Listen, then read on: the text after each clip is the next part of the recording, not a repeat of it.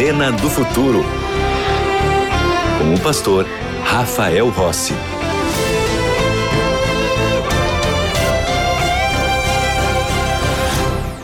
Já estamos de volta com o programa Arena do Futuro e eu tenho aqui o estudo bíblico A Procura da Verdade.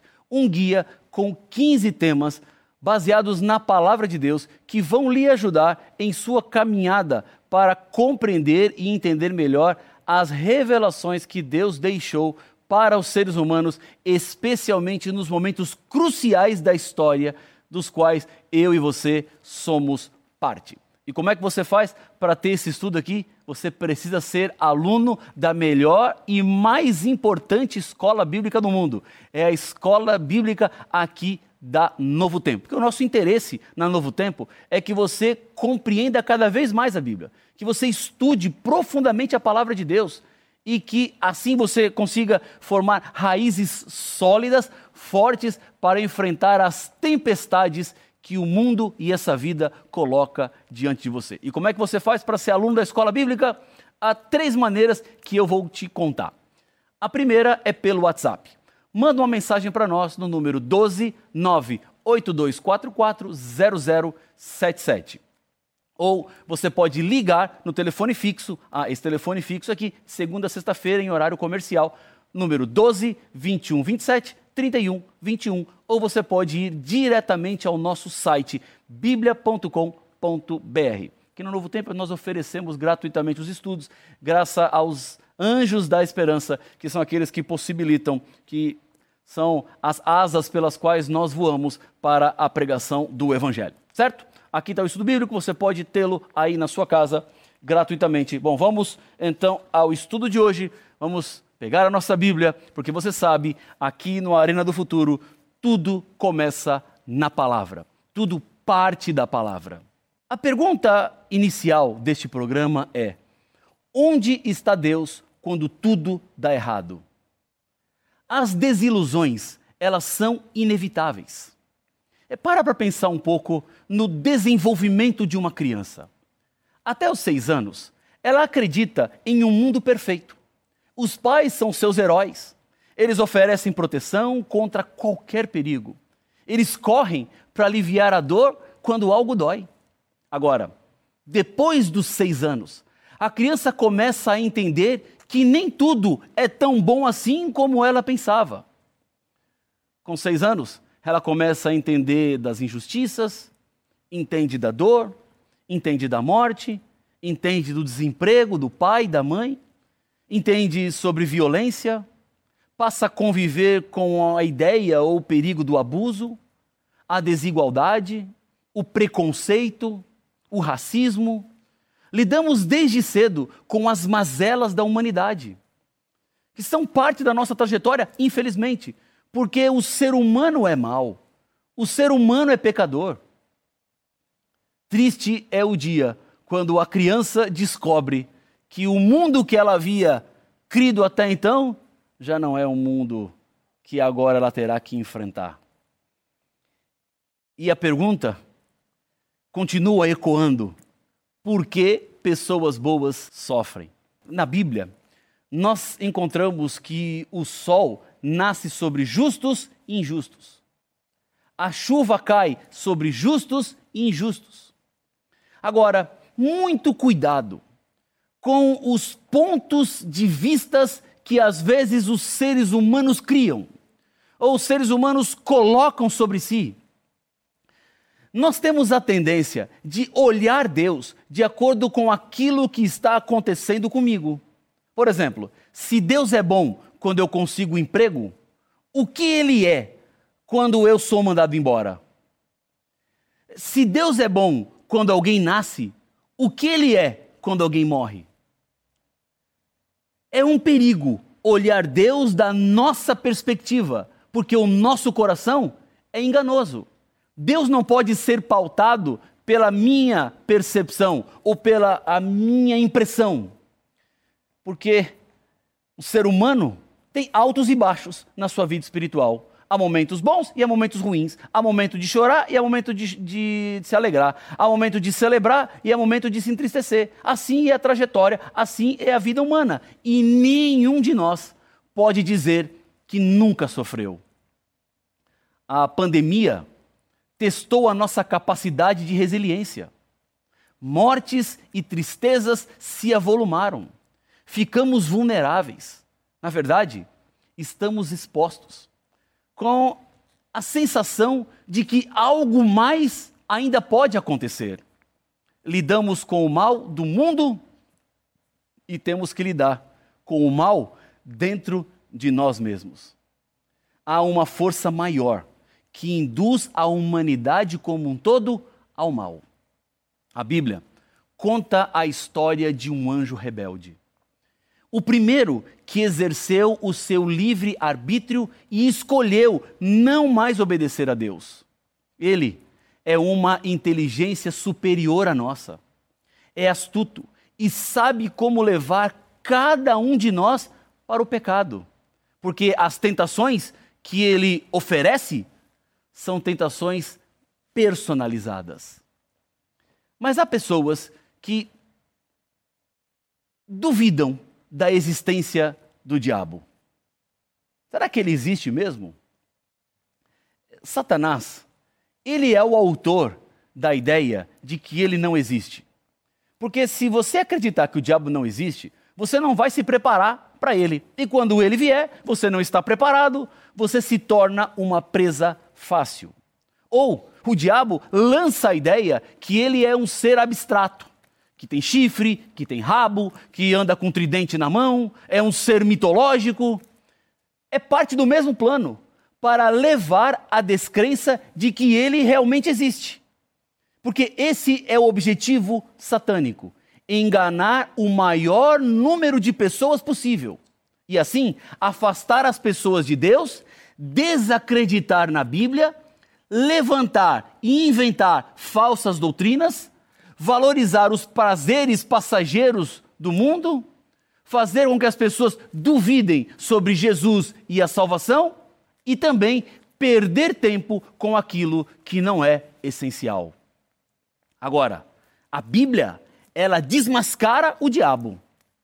Ela não deixa ele escondido, não. Ele lança a ideia de que não existe, ou lança a ideia de que ele é apenas um folclore, mas a Bíblia diz o contrário.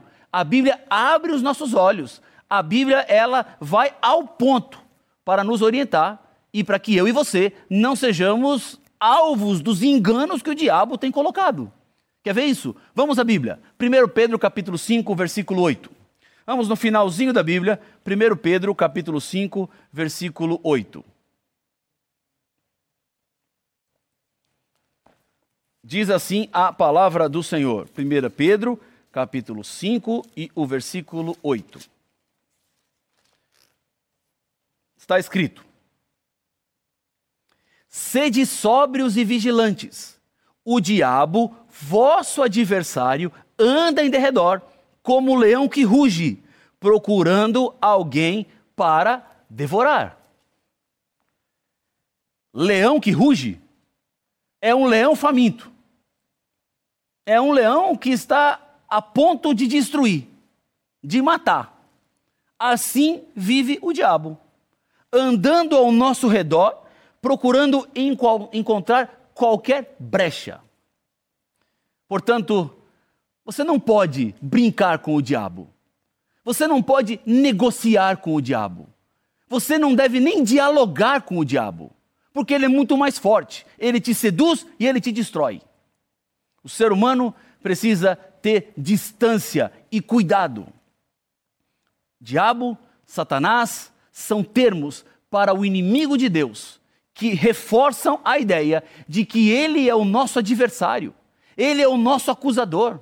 A Bíblia também apresenta outros termos que identificam o diabo, como, por exemplo, príncipe deste mundo, príncipe das trevas, potestade do ar, dragão, antiga serpente.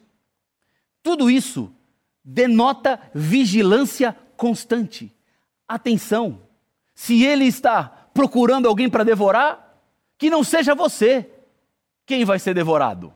Porque você conhece a Novo Tempo, você conhece a Arena do Futuro, você conhece a Bíblia, você é aluno da escola bíblica, Você tem recebido do Senhor muitas mensagens para que você não se torne a presa que o diabo quer. Você não precisa ser. É uma escolha sua.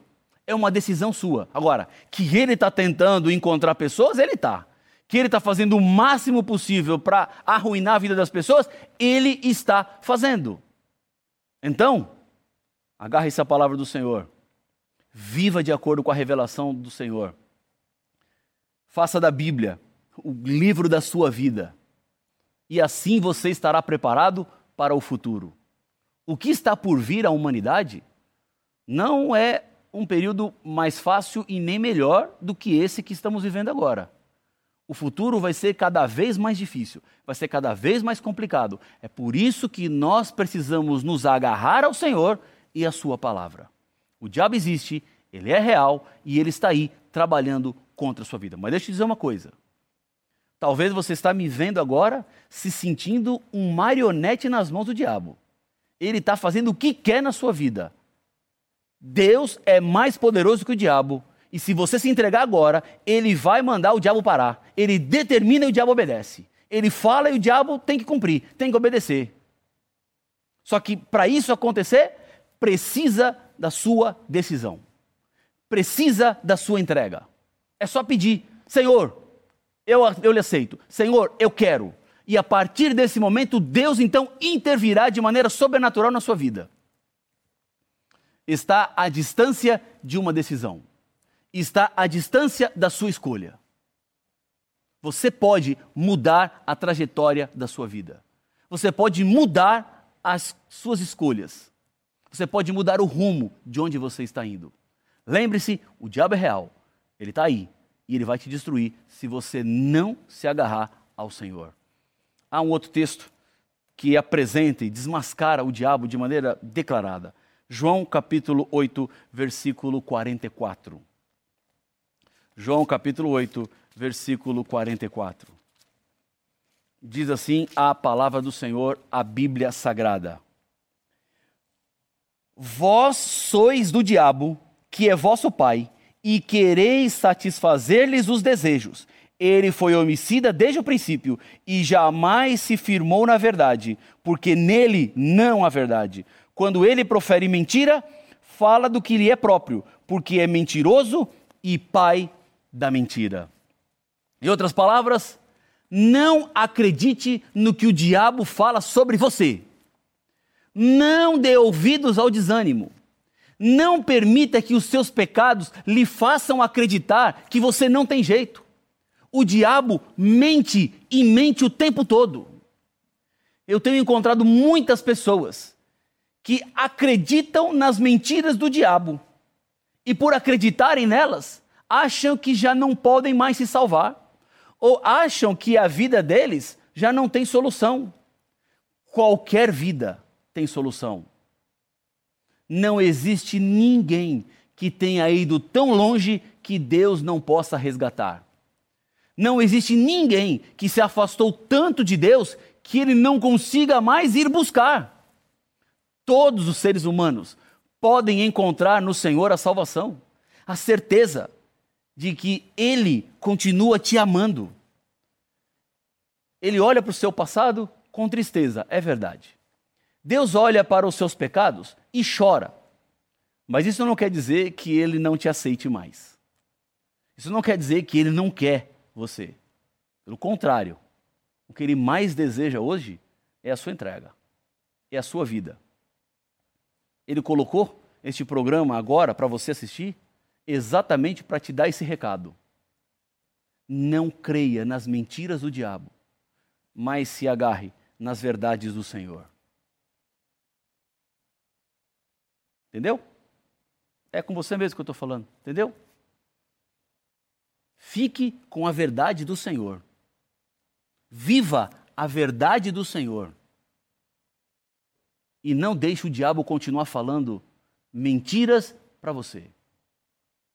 Rompa com esse engano. Abandone essas mentiras todas. A partir de agora, você pode ter uma nova vida. E Deus quer te dar essa nova vida. Há um outro texto que eu gostaria de ler com vocês, que está em Tiago, no capítulo 2, versículo 19. Já no finalzinho da Bíblia, Tiago, capítulo 2, versículo 19. Diz assim a palavra do Senhor. Tiago 2, 19. Crês tu que Deus é um só? É uma pergunta. E a resposta está no próprio texto. Fazes bem. Até os demônios creem e tremem. Em outras palavras, os demônios creem em Deus. Eles só não vivem de acordo com Deus. Eles só não têm fé suficiente e então se rebelaram contra Deus. Mas eles tremem em saber da existência de Deus. Eles tremem diante do tamanho de Deus, diante do poder de Deus. Eles sabem que Deus existe. Eles reconhecem a existência de Deus. Agora, há muitos seres humanos que não reconhecem. Há muitos seres humanos que negam.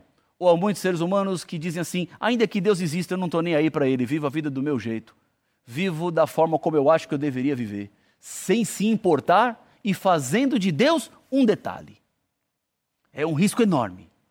Porque todos nós estamos em guerra.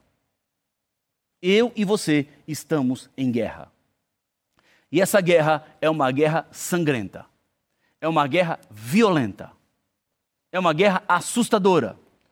E não é uma guerra contra carne e sangue, mas é uma guerra contra principados e potestades. A nossa guerra é contra o mal, contra o pecado, que está instalado no mundo e que vai nos levar para a destruição. Ora, você não precisa, de forma alguma, ser derrotado nessa guerra. Você pode ser vitorioso. Agora você vai perguntar assim, pastor, como é que eu posso vencer contra principados e potestades? Não consigo nem vencer as coisas que eu tenho aqui no dia para resolver? É porque você não luta com as suas armas nessa guerra espiritual. Você luta com as armas de Deus. E se você está com as armas de Deus, você será vitorioso e vencedor. Porque o diabo está aí. Ele existe é real e faz de tudo para te enganar. Quer ver? Olha só o que está em 2 Coríntios capítulo 11. Vamos a 2 Coríntios capítulo 11. E vamos ler o versículo 14 e o versículo 15. 2 Coríntios 11, versos 14 e 15. Está assim na Bíblia. E não é de admirar, porque o próprio Satanás se transforma em anjo de luz. Não é muito, pois que os seus próprios ministros se transformem em ministros de justiça, e o fim deles será conforme as suas obras. O diabo nunca mostra a mentira como ela é. Porque se ele contasse a mentira de fato como ela é, você jamais cederia à proposta que ele faz. O que o diabo tem feito em toda a história, e isso começou lá no Jardim do Éden, é contar uma história com uma meia verdade e colocando uma pitada de mentira. E assim, ele vai levando as pessoas e seduzindo elas para seguirem por caminhos diferentes dos caminhos propostos pelo próprio Deus. Se ele vem e fala toda a mentira escancarada, ninguém vai aceitar, ninguém vai crer porque está visível que é mentira. Então, ele vai de maneira sutil, sorrateira, escondida, de maneira ardilosa, levando as pessoas ao engano e à mentira. Agora, de onde veio esse ser? Quem criou o diabo? Vamos à Bíblia, Apocalipse 12, versículos 7 a 9. O capítulo 12 de Apocalipse, ele trata da mulher e o dragão. A mulher, no capítulo 12, é o sinal da igreja verdadeira, do povo de Deus. O dragão, como você já pode presumir, representa o próprio diabo, o inimigo de Deus. No versículo 7, nós encontramos a descrição do começo do mal lá no céu. Olha o que diz a Bíblia, versículos 7, 8 e 9 de Apocalipse, capítulo 12. Houve peleja no céu. Miguel e os seus anjos pelejaram contra o dragão. Também pelejaram o dragão e os seus anjos. Todavia não prevaleceram, nem mais se achou no céu o lugar deles. E foi expulso o grande dragão, a antiga serpente, que se chama Diabo e Satanás, o sedutor de todo mundo. Sim, foi atirado para a terra e com ele os seus anjos. A habitação original de Lúcifer era o céu. Depois que ele se rebelou, ele fez uma guerra. Satanás e os seus seguidores então lutaram contra Miguel e os seus anjos e foram expulsos do céu. Uma guerra que começou em um lugar inimaginável, no céu perfeito. Deus é o criador de todas as coisas. Então, Lúcifer, que estava no céu perfeito, foi criado também perfeito. Era um anjo cheio de sabedoria e de poder, mas que por sua vontade se transformou no diabo. Todos os seres criados por Deus têm liberdade. A causa da queda do diabo? O orgulho. A tentação é a mesma hoje, com as suas consequências: vaidade, amor ao poder, inveja, cobiça, egoísmo, aquilo que entrou no coração do anjo Lúcifer no céu, é o que ele tem tentado colocar no coração dos seres humanos aqui na terra. Em Isaías, no capítulo 14, nós encontramos um pouco mais descrito este conflito no céu. Isaías 14, versículos 12 a 14. Vamos lá? Isaías 14, versículos 12 a 14. Diz assim a Bíblia, a palavra do Senhor. Como caíste do céu, ó estrela da manhã, filho da alva. Isso aqui é uma referência ao diabo, ao conflito lá do céu. Como foste lançado por terra, tu que debilitavas as nações, Tu dizias no teu coração: Eu subirei ao céu, acima das estrelas de Deus exaltarei o meu trono, e no monte da congregação me assentarei nas extremidades do norte. Subirei acima das mais altas nuvens e serei semelhante ao Altíssimo. A grande questão é: como um ser perfeito como Lúcifer se corrompeu? Deus é amor e ele cria seres que compartilham dessa natureza, amor. Amar implica em liberdade.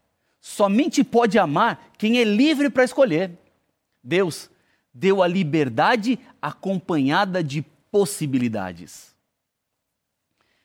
Eu gosto do abraço das minhas filhas, Giovana e Mariana. Mas eu não quero obrigá-las a me darem um abraço. Não é uma ordem para manifestar afeto que conta, mas a demonstração espontânea. É a expressão de um sentimento que nasce no coração. Agora, é Deus correu um risco ao dar possibilidades para os seres criados? Sim, mas Deus tinha um plano de resgate. Deus não pode ser o culpado pela má escolha dos seres criados. Por que Deus não destruiu imediatamente a Lúcifer? Talvez você esteja se perguntando agora. É por que Satanás foi mandado justamente para o planeta Terra? Deus deu livre-arbítrio para Adão e Eva. A árvore da ciência do bem e do mal era o exercício dessa liberdade. O primeiro casal foi advertido que o comer do fruto era pecado. A consequência do pecado é a morte. Quando Adão e Eva pecaram, o diabo pensou que havia deixado Deus sem saída. Se mata, Deus é tirano. Se não mata, é mentiroso. Deus escolhe uma outra opção que calou todo o universo. Nem Adão e nem Eva morreriam pelo pecado, mas o próprio Deus. É isso. Deus assume o meu e o seu lugar. E a Bíblia tem uma das mais lindas promessas em Apocalipse, no capítulo 21, versículos 4 e 5, quando Deus diz assim: E Ele vai enxugar dos nossos olhos toda lágrima, e já não existirá mais morte, já não haverá luto, nem pranto, nem dor, porque as primeiras coisas passaram. E aquele que estava sentado no trono disse: Eis que faço nova todas as coisas. É isso. Deus fará novas todas as coisas.